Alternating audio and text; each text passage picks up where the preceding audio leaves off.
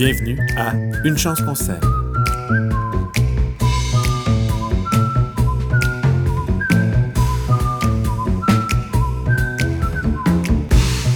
chance qu'on s'aime est fier d'avoir comme partenaire l'épicerie santé La Manne, qui depuis plus de 40 ans offre des produits biologiques à ses membres et à toute la belle région de Victoriaville. Sachez aussi que c'est un restaurant, c'est des produits naturels et c'est des précieux conseils.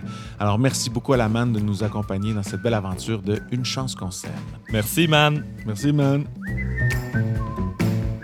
Bonjour tout le monde, bienvenue à Une chance qu'on s'aime.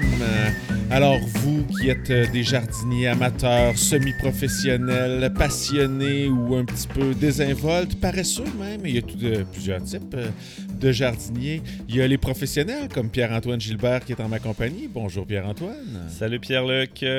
Et il y a les amateurs comme moi-même, Pierre-Luc Houd, qui, euh, qui commencent à avoir le pouce brun. Euh, plus que vert, ben, le vert euh, flétrit un petit peu là, parce que la saison euh, le veut. On est le 1er septembre aujourd'hui. Et puis, mon, mon enthousiasme à travailler le jardin est à l'image de mes plants d'oignons. Hmm. C'est-à-dire euh, cou- couché au sol, en train de flétrir. Non, c'est pas vrai. Ils font la moue. Il fait la moue, oui, c'est ça.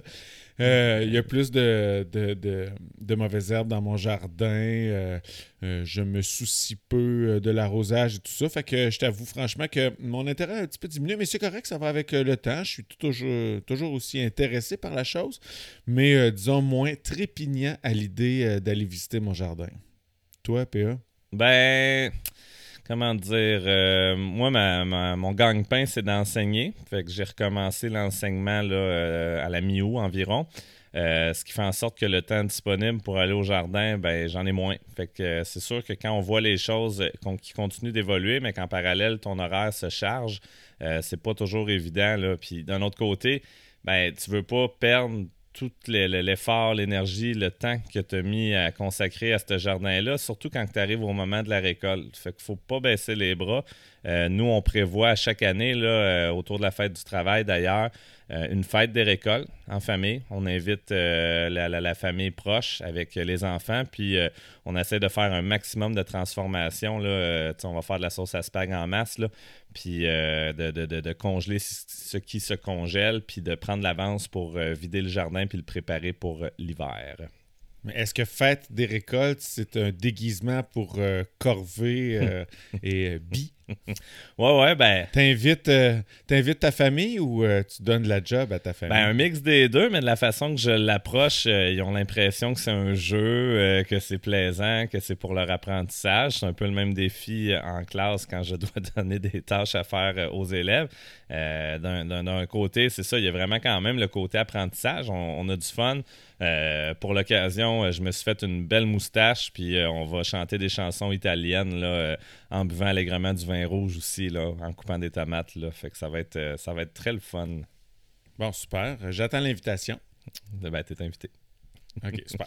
Mais je vais travailler dans mon jardin à la place. je, je mettrai des photos sur les réseaux sociaux, euh, non pas de ma moustache, mais de nos euh, batchs de sauce de tomate.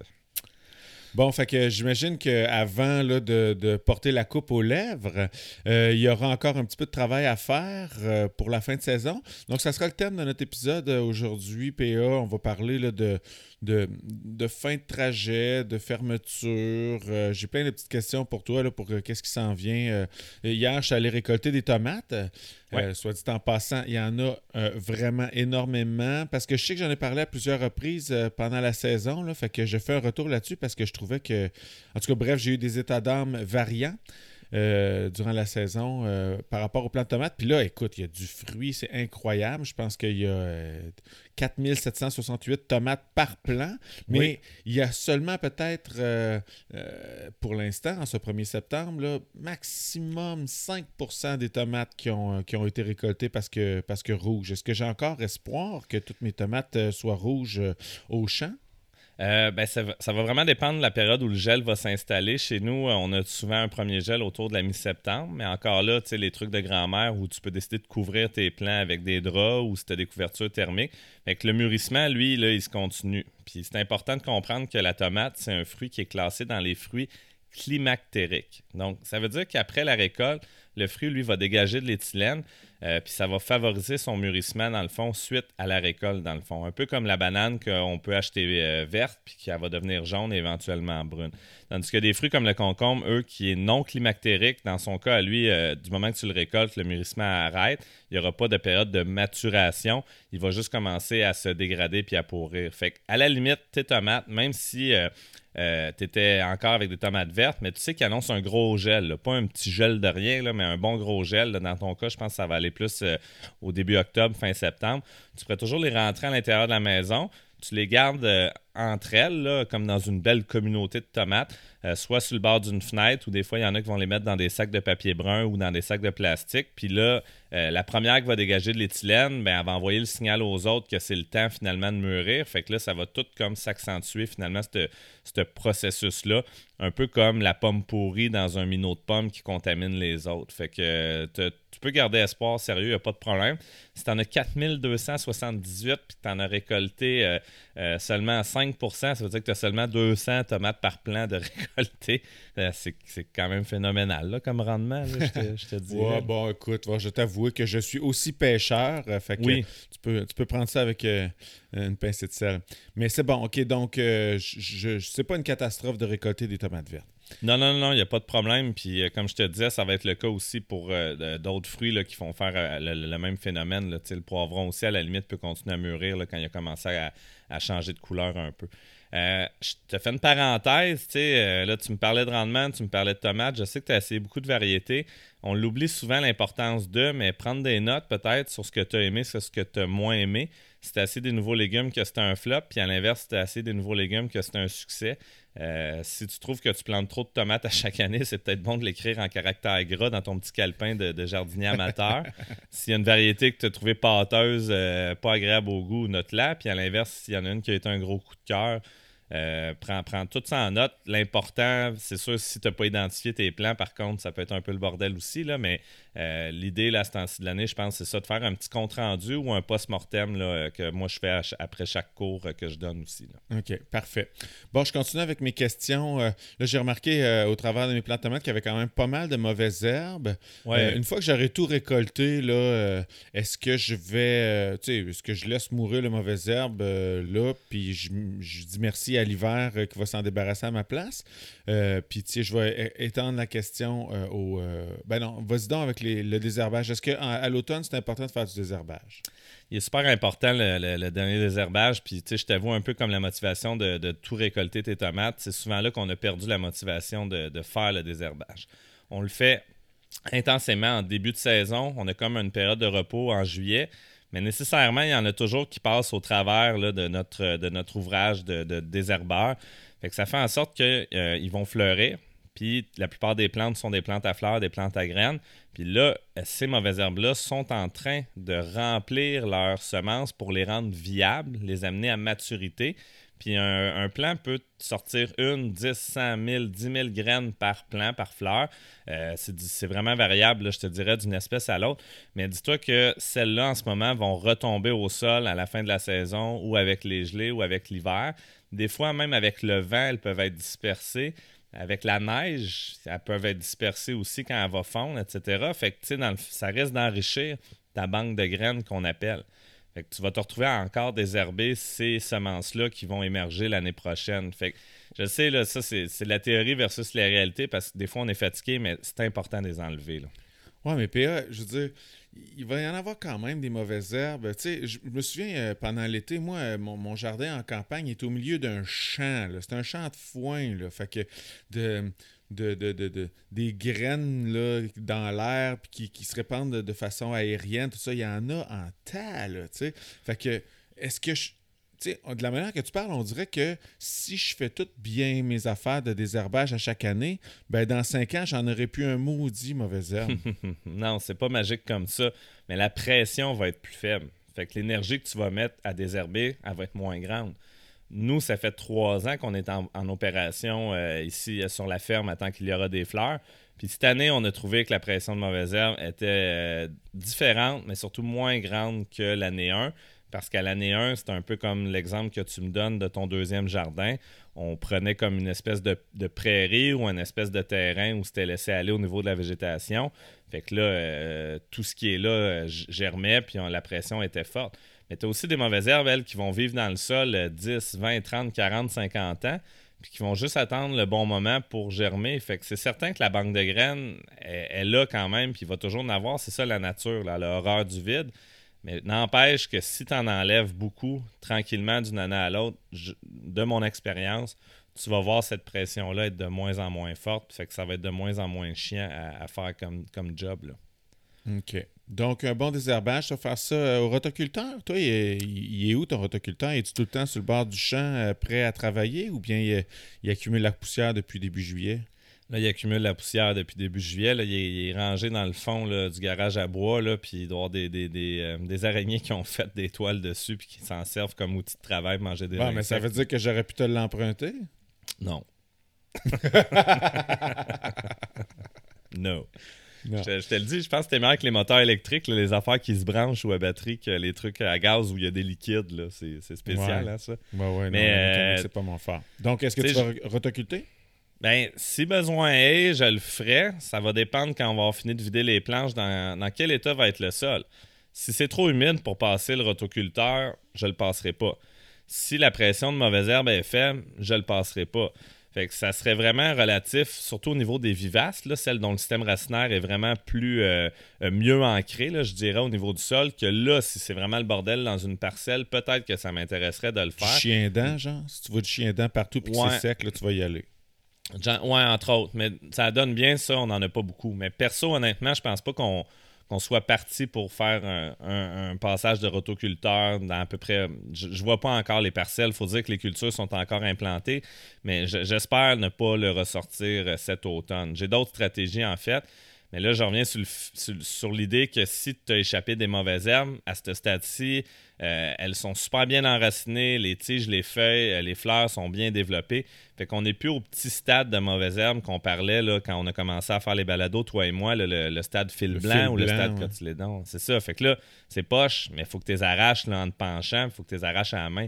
Les petits outils comme les binettes, ça sera pas suffisant. Fait que là, moi, je me prenais avec une chaudière que je remplis puis que j'envoie ça dans une espèce de de zones où on sait que ce compost-là ne retournera pas nécessairement au jardin, qui pourrait être valorisé ailleurs sur le site chez nous. Euh, mais on les sort manuellement ou on remplit des brouettes. Puis vu qu'on a fait une bonne job de désherber les jeunes mauvaises herbes, je t'avoue que ça va quand même assez vite. Fait qu'à chaque fois qu'on finit de vider une planche où on avait des cultures, puis qu'on voit dans les allées ou entre les rangs des, euh, des vivaces ou des mauvaises herbes qui ont passé au travers, ben, on fait un petit nettoyage, on les enlève à la main, puis après ça, on va être prêt à faire une autre opération qui consiste à ce temps-ci de l'année à semer des engrais verts. OK. Avant de parler d'engrais verts, euh, euh, avant de planter des engrais verts, je vais avoir récolté. Fait que de toute façon, je vais avoir arraché euh, mes, oignons, mes, tomates, mes carottes, mes patates, tout ça. Fait que tant qu'à arracher ces, belles choses-là, on va arracher les mauvaises herbes du même coup. là, tu dis les mauvaises herbes, tu vas les mettre dans un compost que tu ne ramèneras pas dans ton jardin. J'imagine que c'est pour pas que, dans le fond, les graines que tu enlèves, tu les remettes dans le sol l'année d'après. Mais est-ce que, admettons, euh, les, euh, les plants de. les tiges de, de, plants de tomates récoltés, eux autres, je peux-tu les envoyer dans mon compost? Ouais, tu peux. Il y en a qui vont. Les puristes vont dire que non. Ça dépend si tu as une pression de maladie aussi. Certaines maladies euh, survivent pas à l'hiver. D'autres, ceux-là, souvent vont arriver avec le vent de l'Ontario ou des États-Unis. J'ai en tête le mildiou, entre autres c'est dur de donner un, comment dire, un portrait complet de ça. Moi, je trouve ça vraiment dur. Mais honnêtement, si le processus de compostage est bien fait, que les températures ont, monté euh, pour que ça soit suffisamment chaud, c'est assez pour faire en sorte que ta maladie, elle, soit détruite dans le processus de, digestion là, par, euh, par les bactéries.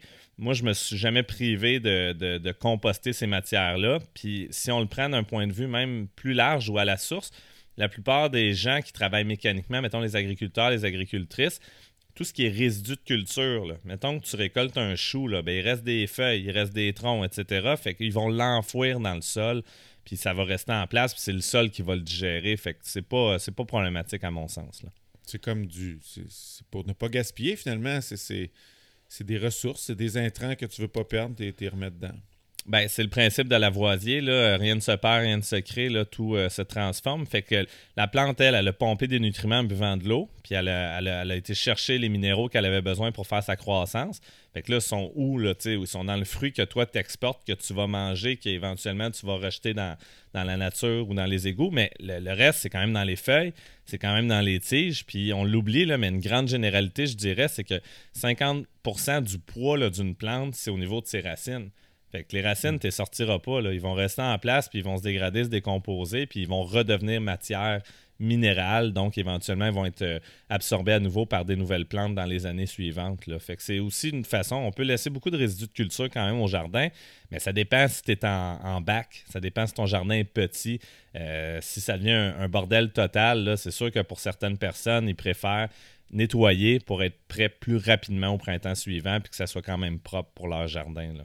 Ouais, si c'est en bac, il n'y a pas beaucoup de vie microbienne là-dedans pour pouvoir digérer tes racines de l'année passée. Ouais, c'est ça. Il y en a pareil, mais le volume n'est pas assez euh, conséquent pour faire en sorte que ça, se digère aussi bien. Puis tu as peut-être moins de possibilités aussi de faire des rotations de culture. Fait que des tomates, c'est exigeant. On met beaucoup de compost, on met beaucoup d'engrais. Fait que l'année d'après, tu peux revenir avec une culture, elle, qui va être moins exigeante, comme de la carotte, admettons.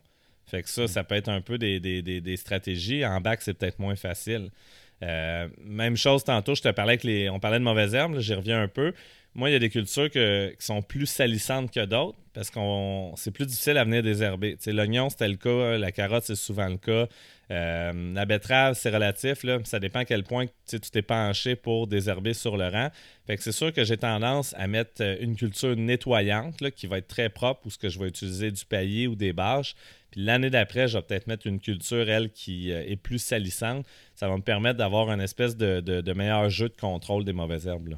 Donc là où tu as mis tes tomates et tes concombres, une année, l'année d'après, là, tu vas peut-être mettre carottes, euh, betteraves. Oui, euh. exact. Puis là, les mauvaises herbes, à un moment donné, je vais en échapper un peu. Je vais être sûr quand même en fin de saison d'essayer d'en enlever le maximum possible. Puis après, les carottes, ben, je vais essayer de mettre une culture, comme je te disais, où j'utilise une bâche ou un paillis question de ne pas euh, intensifier sa prolifération-là de, mauvaises herbes puis d'enrichir la banque de graines. Je comprends. Super. Euh, maintenant, moi, euh, j'ai utilisé de la paille comme paillis.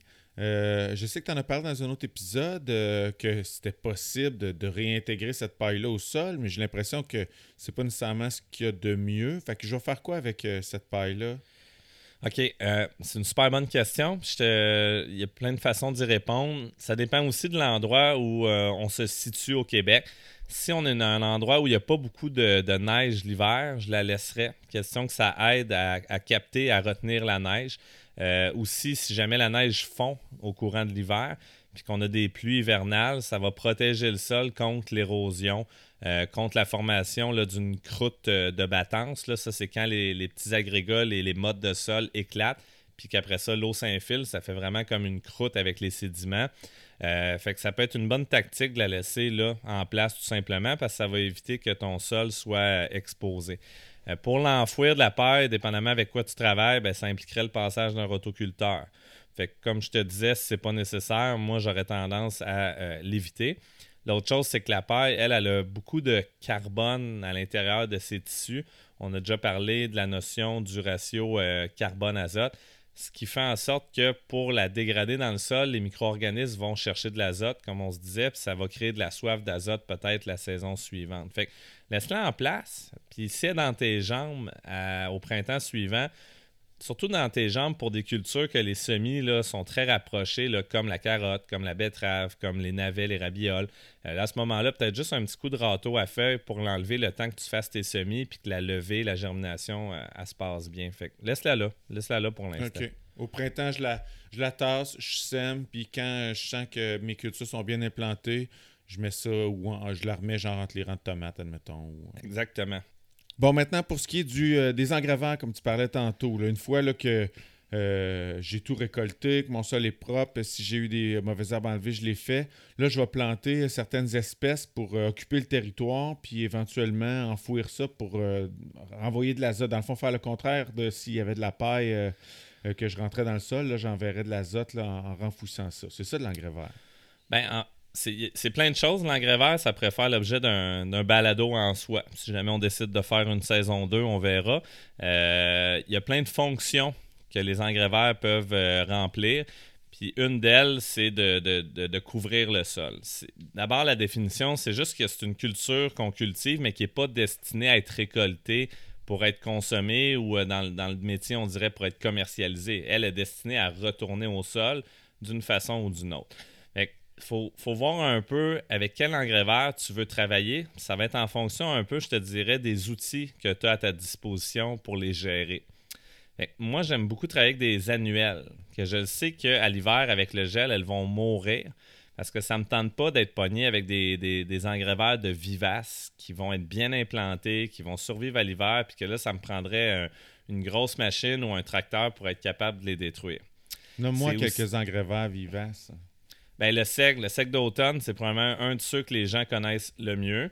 Euh, il y a aussi euh, des propriétés euh, allélopathiques qui, sont accordées au, au, qui fait en sorte qu'il va justement aider beaucoup à la, gestion des mauvaises herbes. Ça, c'en est un bon exemple. Dans les légumineuses, on a la veste velue qui peut apporter beaucoup d'azote, qui pourrait être semée en. J'ai-tu le droit? J'ai-tu le droit de rire quand tu dis veste velue ou c'est sérieux, là? Ah non, vas-y, c'est correct. OK. ah, veste velue. Euh, je pensais que tu allais faire. Euh, c'est comme la veste de loup, ça, qui fait de la, boucane quand on pèse dessus? Non, non, non, non, non. La, la, la, veste velue, elle, est, elle, est, douce quand on la flatte. C'est pas, euh, c'est, ça. C'est pas un gaz.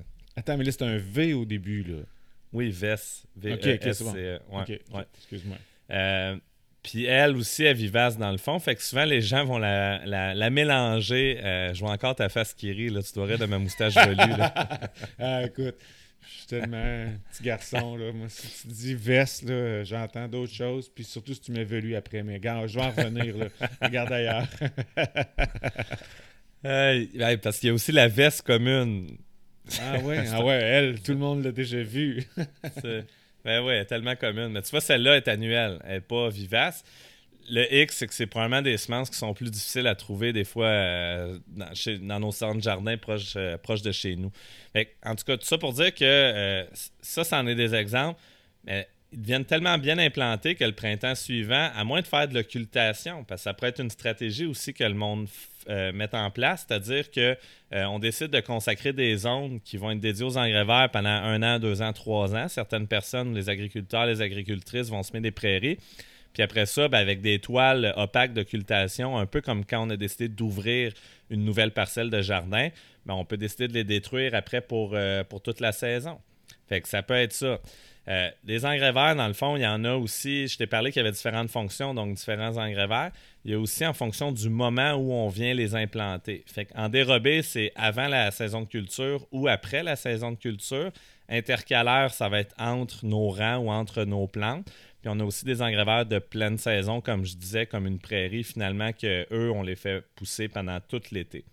Euh, moi, ma stratégie, Pierre-Luc, c'est surtout d'utiliser des engrais, verts en dérobé à la fin d'une saison. Euh, là, à ce temps-ci de l'année, c'est un super bon timing. Les plantes ont le temps de, germer de pousser, de faire une belle biomasse. Normalement, on est supposé avoir de la pluie là, éventuellement.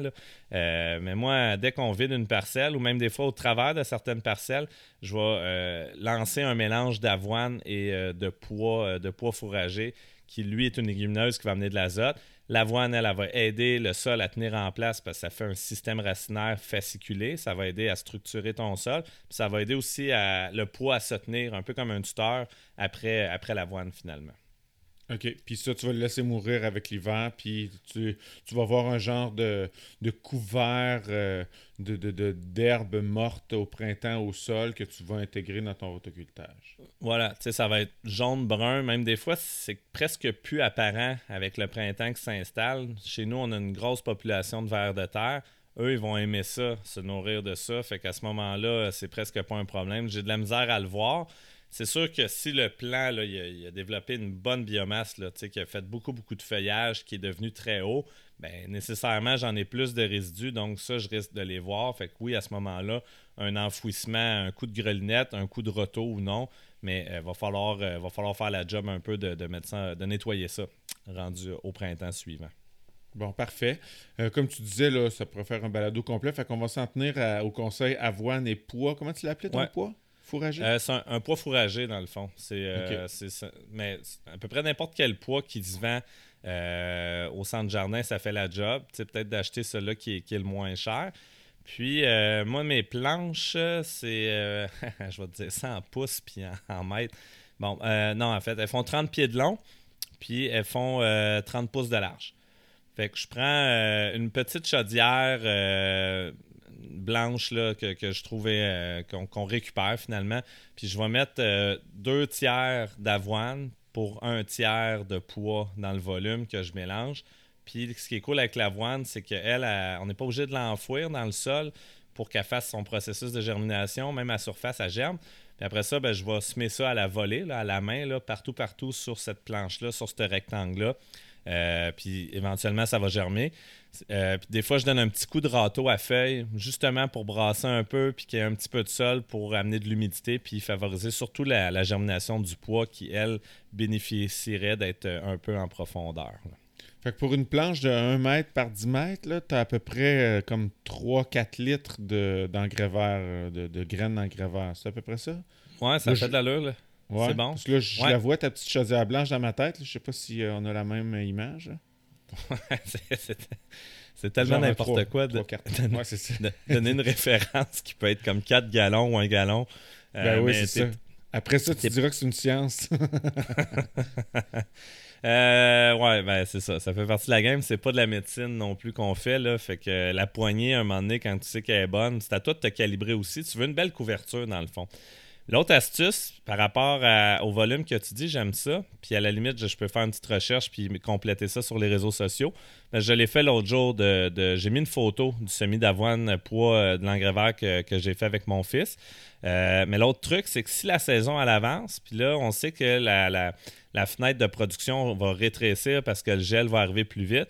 Mais au lieu de mettre 2-3 litres, tu peux peut-être doubler cette quantité-là pour être sûr qu'on ait quand même un peu plus de germination. Parce que les températures vont baisser, euh, la, fenêtre de temps va être moins grande, on risque d'avoir moins de biomasse. Fait qu'à ce moment-là, en semant plus fort, donc en mettant plus de semences dans la parcelle, on va s'assurer d'avoir un couvert végétal pour tenir le sol en place et éviter l'érosion. OK, parfait. moi, là, euh, j'ai un petit peu trop de, compost. Euh, ça déborde un peu, là, ma récolte de compost. Est-ce que euh, j'ai toujours évité de, l'envoyer dans le jardin là, en fin de saison pour m'en débarrasser, pour mhm. faire de l'espace, pour faire du ménage dans le compost? ça fait quoi si j'en mets dans le jardin? Il va-tu tout disparaître avec le, le, printemps, la neige, tout ça? Bien, c'est sûr que si on regarde ce qui se fait en agriculture, les gens vont mettre du fumier à l'automne, même tard l'automne, même trop tard l'automne, des fois malheureusement pour les cours d'eau. Ça dépend un peu de la texture de sol que tu as. Si tu le mets dans des sols sableux puis que tu l'incorpores, c'est qui est quand même une bonne pratique d'incorporer les engrais qu'on met, euh, il risque déjà de commencer à se décomposer.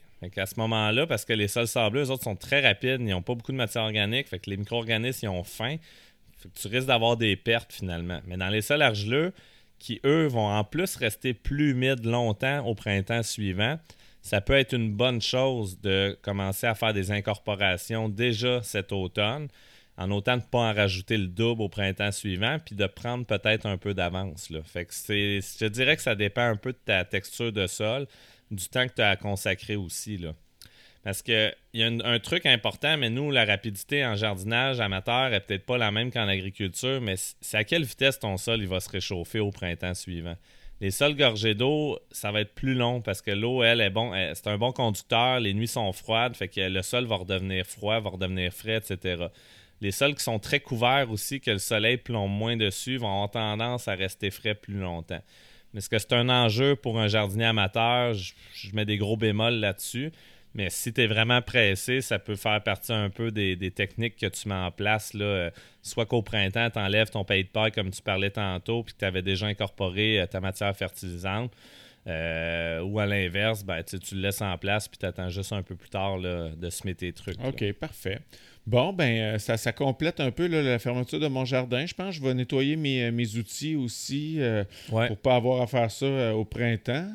Je vais, je vais pas mettre mes outils à la même endroit que mon chlore de piscine. Ça, je l'ai appris euh, Hmm, à la dure. Là. Je, je vais le dire là, pour ceux qui, qui, qui- qui sont aussi bêtes que moi. Fait que faut pas mettre le chlore dans la remise où est-ce qu'il y a plein de trucs de métal parce que ça fait rouiller. Puis voilà, on est prêt pour, pour euh, les semis euh, à l'intérieur en janvier. J'ai déjà hâte. Ouais, en- ouais. non, mais je sais, ça, en tout cas, ça, va revenir, cette, cette, cette- fièvre-là, du début du démarrage.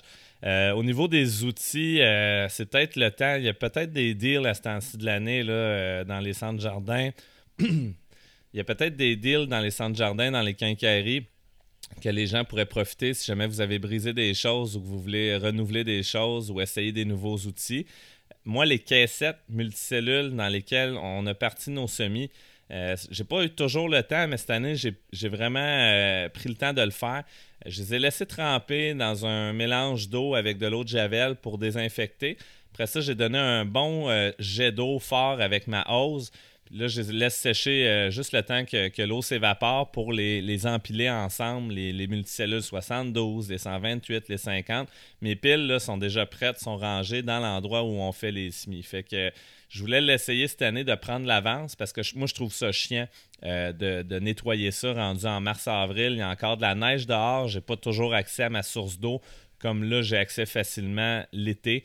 Euh, fait que si je peux faire un peu de ménage là, euh, de cette façon-là ou euh, passer le balai aussi dans la pièce où on fait nos semis, la ce de l'année, c'est les oignons qui sèchent, ben pourquoi pas finalement? Juste parce que ça va être plus le fun, plus agréable de le faire là quand les températures sont clémentes versus le faire à l'hiver.